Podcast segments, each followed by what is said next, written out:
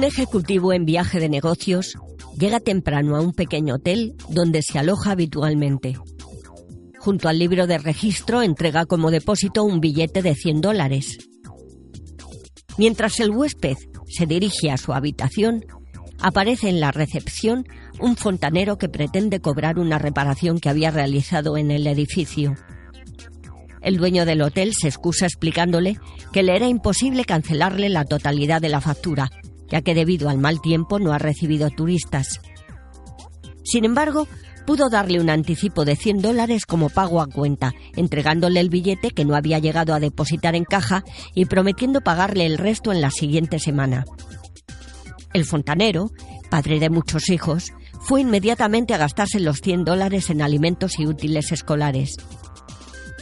El propietario del establecimiento, que festejaba su aniversario de bodas, le pidió a su ayudante que asumiera momentáneamente el mando del negocio porque estaría ausente media hora. Tomó el billete en sus manos y se dirigió hasta la joyería donde compró un anillo de oro por el valor de 100 dólares como regalo para su esposa. El joyero había contenido durante largo tiempo sus deseos de acogerse a los favores de una joven prostituta con gran poder de seducción.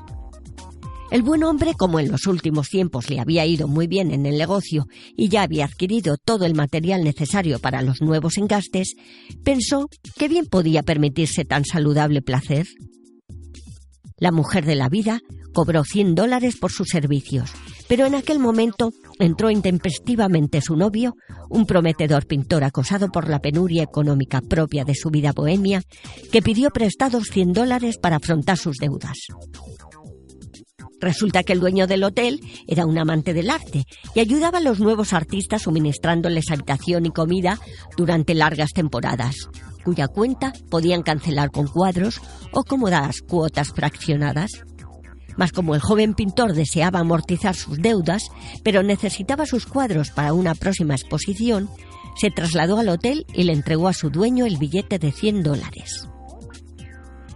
Mientras esta historia de vidas coincidentes más que paralelas se desarrollaba tan vertiginosamente, el viajero decidió telefonear a un viejo amigo desde la habitación del hotel.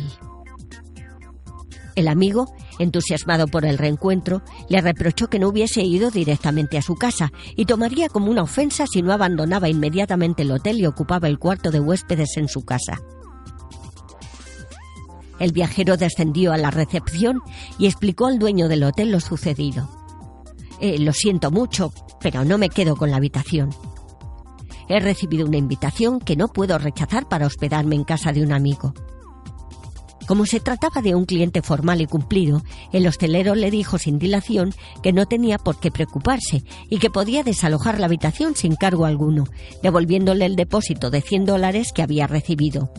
Por lo que tomó el billete que acababa de recibir del pintor y se lo entregó al viajero, quien volvió a colocarlo exactamente en el mismo sitio de su billetera de donde había salido apenas algunas horas antes.